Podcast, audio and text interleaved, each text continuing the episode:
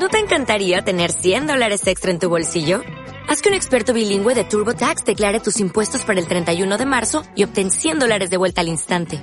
Porque no importa cuáles hayan sido tus logros del año pasado, TurboTax hace que cuenten. Obtén 100 dólares de vuelta y tus impuestos con 100% de precisión. Solo con Intuit TurboTax. Debes declarar para el 31 de marzo. Crédito solo aplicable al costo de la presentación federal con TurboTax Full Service. Oferta sujeta a cambios o cancelación en cualquier momento.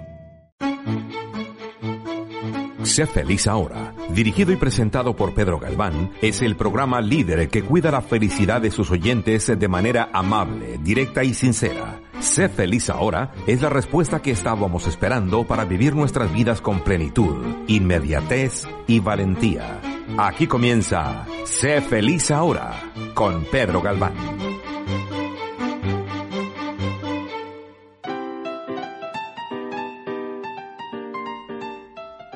Hola, bienvenidas y bienvenidos al programa de Sé feliz ahora en Radio Caracol.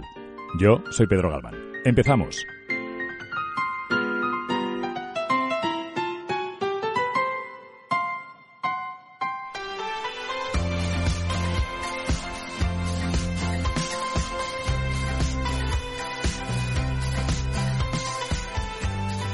Hola, ¿qué tal? Muy buenas. Bienvenidos al programa 92 de Sé Feliz Ahora, aquí, en tu casa, en Radio Caracol. En Radio Caracol supongo que nos conoces, nos conoces en caracol1260.com, conoces que puedes seguirnos en las redes sociales, en Caracol 1260, tanto en Facebook como en Instagram.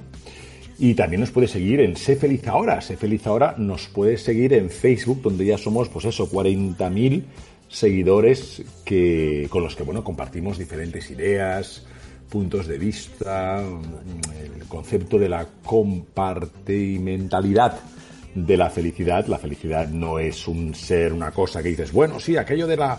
Quiero ser feliz, de la felicidad o no. Cuéntame en qué, en qué podemos trabajar, ¿no? Y también puedes bajarte tanto en Google Play eh, como en, no, en, eh, sí, Apple Store y Google Play la aplicación de Caracol 1260. La puedes encontrar con ese nombre, con Caracol 1260. También nos puedes seguir en iBox, en Spotify, en iTunes, donde tienes todos los programas también para escuchar aquí de tu programa eh, de Sé Feliz Ahora, de Radio Caracol. Así que, sin más, hoy en el programa 92, dejadme que os hable de mm, una persona que, un psiquiatra, que hizo cosas, nos explicó mmm, nuestra mente desde otro punto de vista, ¿no?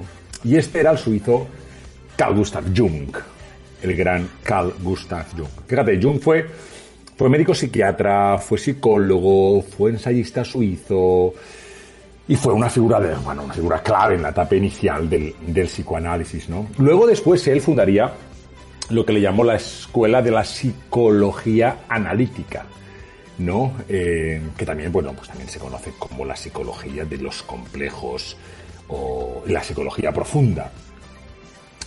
Él siempre que, bueno, que esto lo sabéis, él siempre que se habla de, de, Freud, de Sigmund Freud, él fue uno de sus, eh, de sus discípulos y también era amigo suyo, ¿de acuerdo? No era solo en plan del maestro a ver qué dice y tal, sino que también era amigo de Sigmund Freud. Eh, fijaos que, Jung, y ahora, y llego al por qué quiero hablaros de Jung y, cómo creo que nos puede ayudar a la hora de la, felicidad, tanto propia como de las otras personas. Jung fue un pionero en la, psicología profunda y, uno de, esos estudiosos de esta disciplina, pues que, que, ha sido, bueno, de los que más se han leído en todo el siglo XX, ¿no? Fíjate que, juntó tanto la teoría como el trabajo clínico eh, y nos ayudó a entender la estructura de la, de la psique, como le llaman ellos, ¿no? Él le llamaba él, la psique junto con la de sus productos. Para él los productos eran cuáles eran las manifestaciones culturales.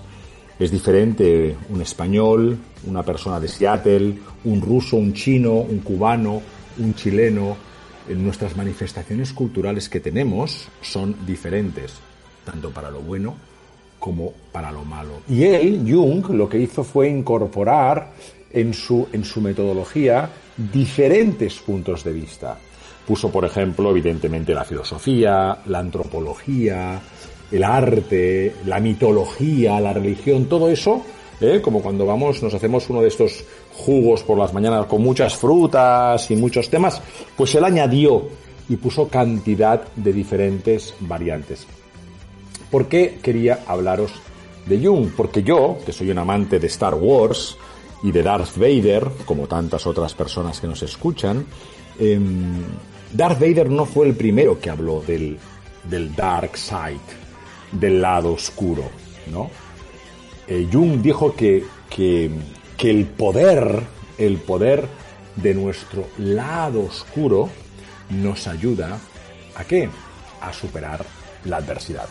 Y fíjate, Jung, en, en, su libro rojo, tiene muchos libros, uno se llama Libro Rojo, decía lo siguiente, decía, encuentro epidemias, catástrofes naturales, barcos hundidos, ciudades destruidas, terribles animales salvajes, hambruna, falta de amor en los hombres y miedo.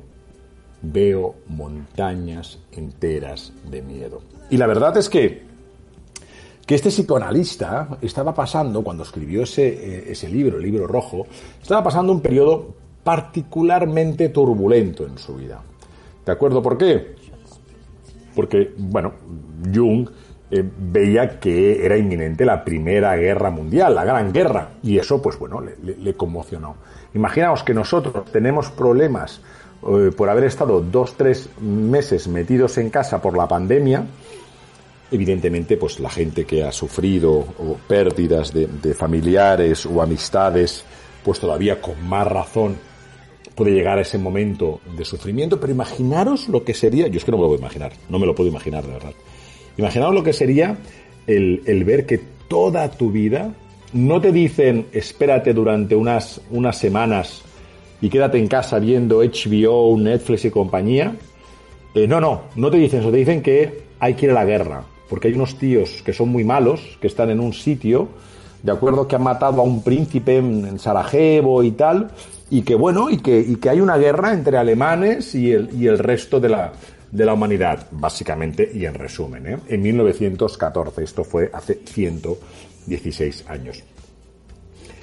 Pues bueno, pues en esos momentos, esa, esa, esas noticias de la inminencia de la Primera Guerra Mundial hizo que, que bueno, llegaran en un momento particularmente muy difícil de la vida de, de Jung, ¿no? Y aparte, en esos momentos también, Jung había roto la relación con, con Freud. O sea, se llevaban muy bien, se llevaron muy bien y luego se llevaron muy mal. Y como os decía, no solo era un colega de profesión, no solo eran los dos eh, psicólogos, sino que además eran amigos. ¿no?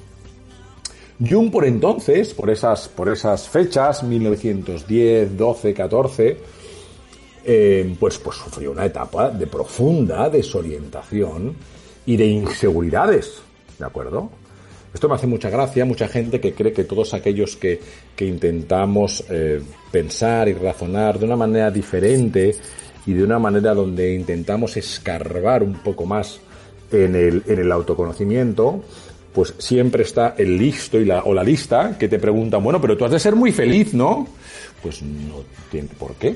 O sea, que puedas escribir o que puedas pensar o que tengas un programa de radio de televisión en el cual se invita a la gente a pensar desde diferentes puntos de vista y se vuelve a invitar a la gente a que pongan en duda muchos temas, pues no tienes por qué ser oro constantemente todo lo que reluce. Somos todos humanos y también Jung en este, en este caso pues tuvo pues desorientación, ¿no? A eso se le sumó que su trabajo en uno de los campamentos suizos, Jung era suizo, donde se acogía a soldados enfermos y heridos de la guerra. O sea, imagínate todo este, estos malos tratos que él, eh, pues bueno, pues se fue a campamentos suizos a ayudar a esos enfermos y heridos de guerras. Y en, esos, en esos campos, Jung también vivió de cerca la, la mal llamada gripe española, Gripe española, pues los españoles, bueno, somos culpables de muchas cosas en esta, en esta historia y también responsables de algunos éxitos, pero creedme que de la gripe española no, porque no se formó en España, se formó en Kansas, pero bueno, eso da para otro, para otra eh, conversación que no será en este programa, evidentemente. Pues fijaros, aquella época, que era oscura, que era tumultuosa, pues tendría un impacto muy profundo en la vida, en la vida de Carl Jung. Em, que dijo, bueno, ante todos estos problemas que tengo, ante toda mi vida que se está yendo al garete, no quiero que caiga en, saco roto, no quiero olvidarlo, no quiero pasar de puntillas, no quiero disociarme totalmente. Y lo que quiero es aprender, aprender de qué otras cosas puede, puedo, puedo aprender, ¿no? Así que fíjate, lo aprovechó, aprovechó esta tesitura para realizar un profundo trabajo de introspección, de que, que evidentemente pues salió fortalecido y estaba convencido de que todos podemos superar la adversidad a través de qué? A través de la individuación, tal cual, a través de hacer ese análisis interno e introspectivo, ¿no? Yo lo que os pregunto, y como siempre sabéis que, me encanta hacer preguntas, es cuántos de nosotros, cuántos de vosotros, durante este, este proceso en el cual seguimos luchando, y todavía nos queda bastante, ¿cuántos de nosotros hemos hecho un trabajo introspectivo? ¿Cuántos de nosotros hemos analizado cuáles son nuestros puntos fuertes y nuestros puntos, nuestros puntos no tan fuertes? Jung lo que decía, lo que decía que pensaba que para sanar nuestros traumas debemos concienciar nuestras sombras, nuestros miedos, de manera que alcancemos un yo más integrado y más fuerte. Fíjate, concienciar nuestras sombras, nuestros monstruos, ¿vale?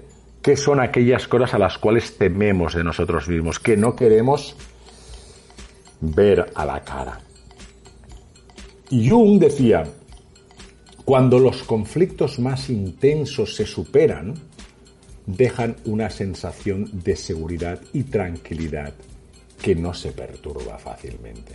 Y ese es precisamente el premio. Fíjate, ¿qué sombras afloran en la adversidad?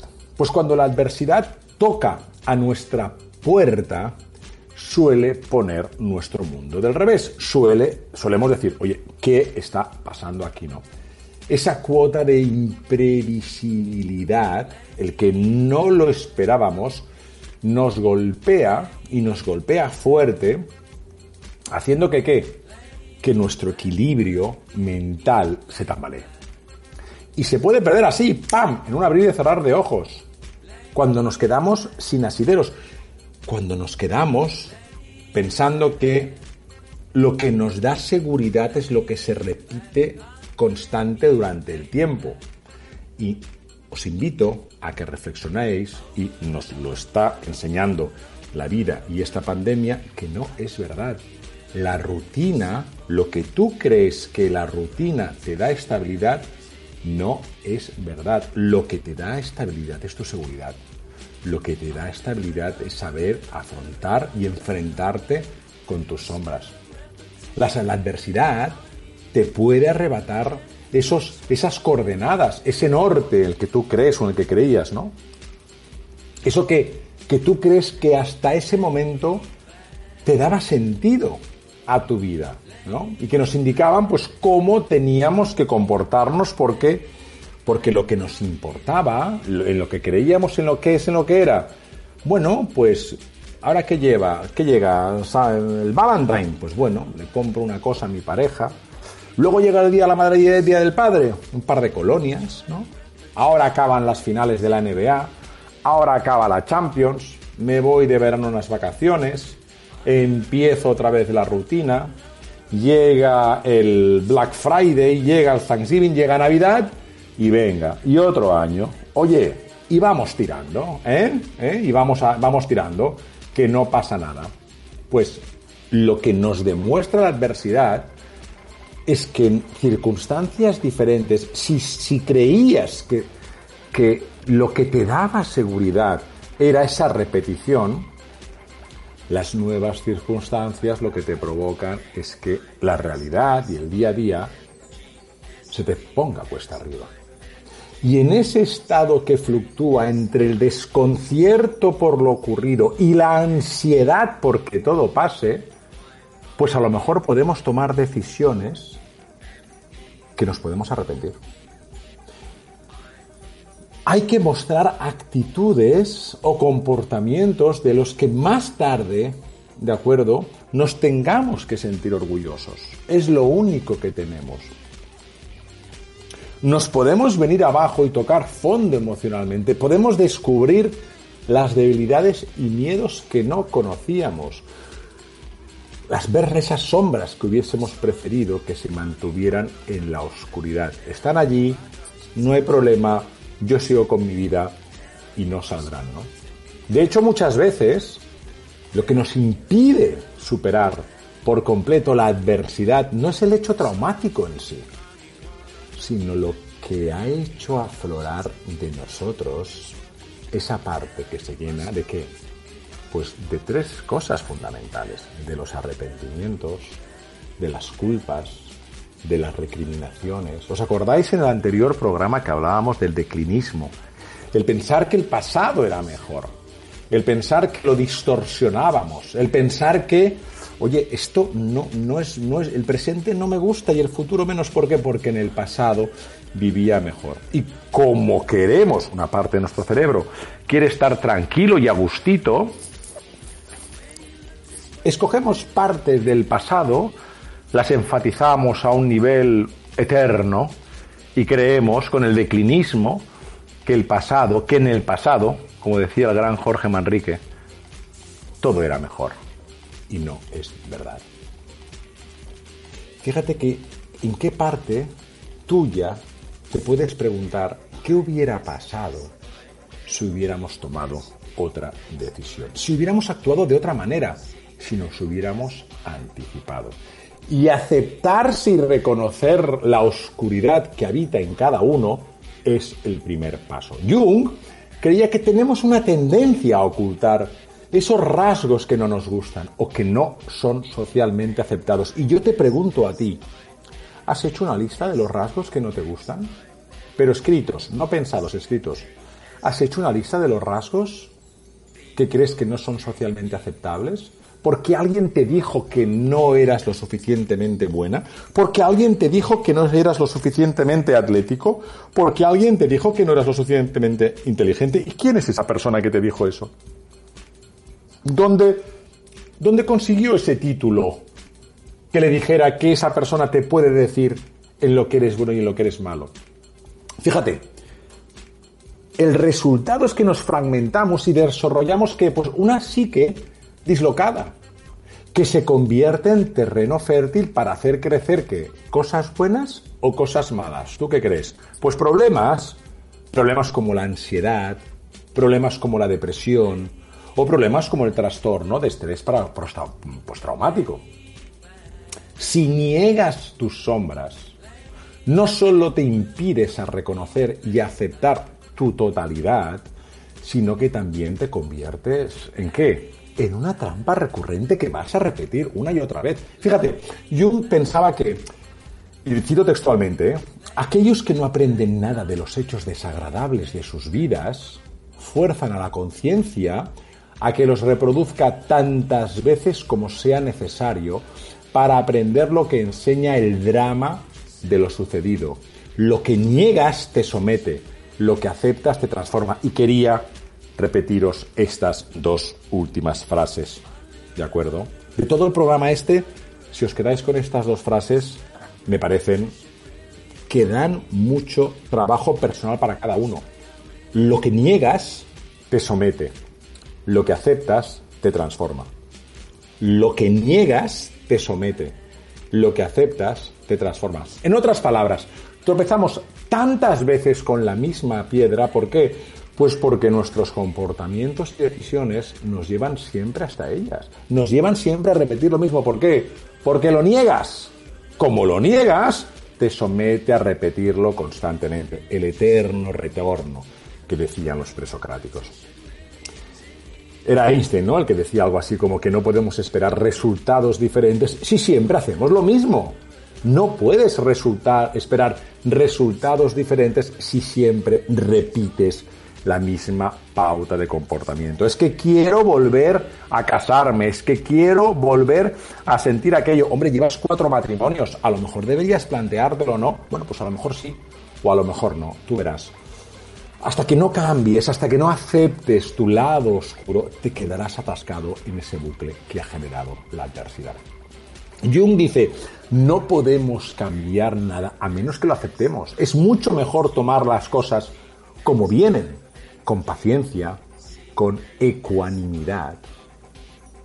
Por eso, la aceptación radical de la realidad, lo hablábamos un día, hace unos cuantos programas, que me encantó la expresión de no hay que ser realista, hay que ser hiperrealista. Qué pena me da y algún día me gustaría hacer un, un, programa sobre cómo hay palabras que se han ido disminuyendo respecto al paso del tiempo porque las personas lo, se, los, han, han eliminado. Fíjate, no hay que ser realista, hay que ser hiperrealista, pero ¿qué me estás contando? Hay que, puede ser algo más que realista, sí. O sea que no basta con estar embarazada, no hay que estar hiperembarazada. Claro, es una cosa que, da, que, da, que da que pensar.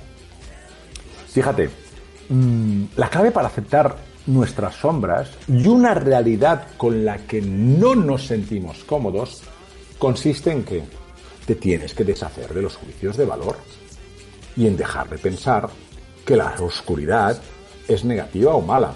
Y Jung propone una perspectiva diferente. Afirma que uno se ilumina imaginando figuras de luz. ¿De acuerdo? Uno, uno no se ilumina imaginando figuras de luz, sino haciendo consciente la oscuridad. Incluso una vida feliz no es factible sin una medida de oscuridad. Y la palabra felicidad perdería su sentido si no estuviera balanceada con la tristeza. ¿Os acordáis que hablamos también de aquellos felices tóxicos, ¿no? Felices tóxicos. ¡Wow! Felices tóxicos. Jung creía que las sombras tienen un poder enorme que podemos utilizar para crecer como personas siempre que seamos capaces de integrarlas en nuestro yo. Aceptar la sombra nos permite convertirnos en personas más equilibradas y conscientes de sí mismas, de manera que estaremos mucho mejor preparados para qué? Para afrontar la adversidad, para afrontar, ¿no? Para afrontar qué más? ¿Otra pandemia? Pues a lo mejor. A lo mejor nos viene otra. Bueno, es lo más probable que nos venga otra. De otra manera, ¿estarás preparado? O cuando sean vacas eh, eh, flacas, volveremos a correr, ¿no? Y ahora que volveremos a ser, a tener las vacas gordas, como decimos, pues entonces no habrá problema. De hecho, Jung creía que las sombras tienen un poder enorme que podemos utilizar para crecer como personas. Siempre que seamos de qué? Capaces de integrarlas en nuestro yo. Y hay una cosa que me encanta decir, que soy muy consciente, me encanta, soy muy consciente de mis inseguridades y de mis imperfecciones. ¿Y tú? ¿O te vienes vendiendo como que todo lo que haces es perfecto? Yo soy muy consciente, muy consciente, muy consciente de mis imperfecciones y de mis inseguridades. Porque aceptar la sombra nos permite convertirnos en personas más equilibradas y conscientes de, de, ti misma. De manera que estaremos mucho mejor preparados para aceptar el cambio, ¿no? Lo último que quería contarte en este programa es lo que, lo que decía, ¿no? Que todo cambio debe empezar por el propio individuo. Nadie puede darse el lujo de mirar a su alrededor y esperar a que otros hagan por nosotros aquello que es nuestra responsabilidad. ¿Cuál es tu responsabilidad? ¿Cuál es tu responsabilidad? Eso es lo que tienes que preguntarte. Deja de pedirle a los demás, ¿no? Porque al final tendrás dos opciones. ¿Cuáles? Convertirnos en víctimas de las circunstancias o ir más allá de la adversidad. ¿Para qué? Para seguir subiendo, para seguir desarrollando tu nivel de qué? De autoconocimiento. ¿De qué manera? Descúbrelo, pruébalo. Hay gente que le gusta la meditación, hay gente que le gusta irse a una ONG, hay gente que le gusta trabajar en otro tipo de maneras. Muchas gracias. Espero que en el programa de hoy un poquito de Carl Gustav Jung te haya ayudado a preguntarte más cosas y a no tener tanto miedo a la oscuridad, porque la oscuridad tuya también te pertenece a ti. Como siempre te digo, no tienes el derecho a ser feliz, tienes la obligación, no tenemos el derecho a quejarnos. Hasta muy pronto.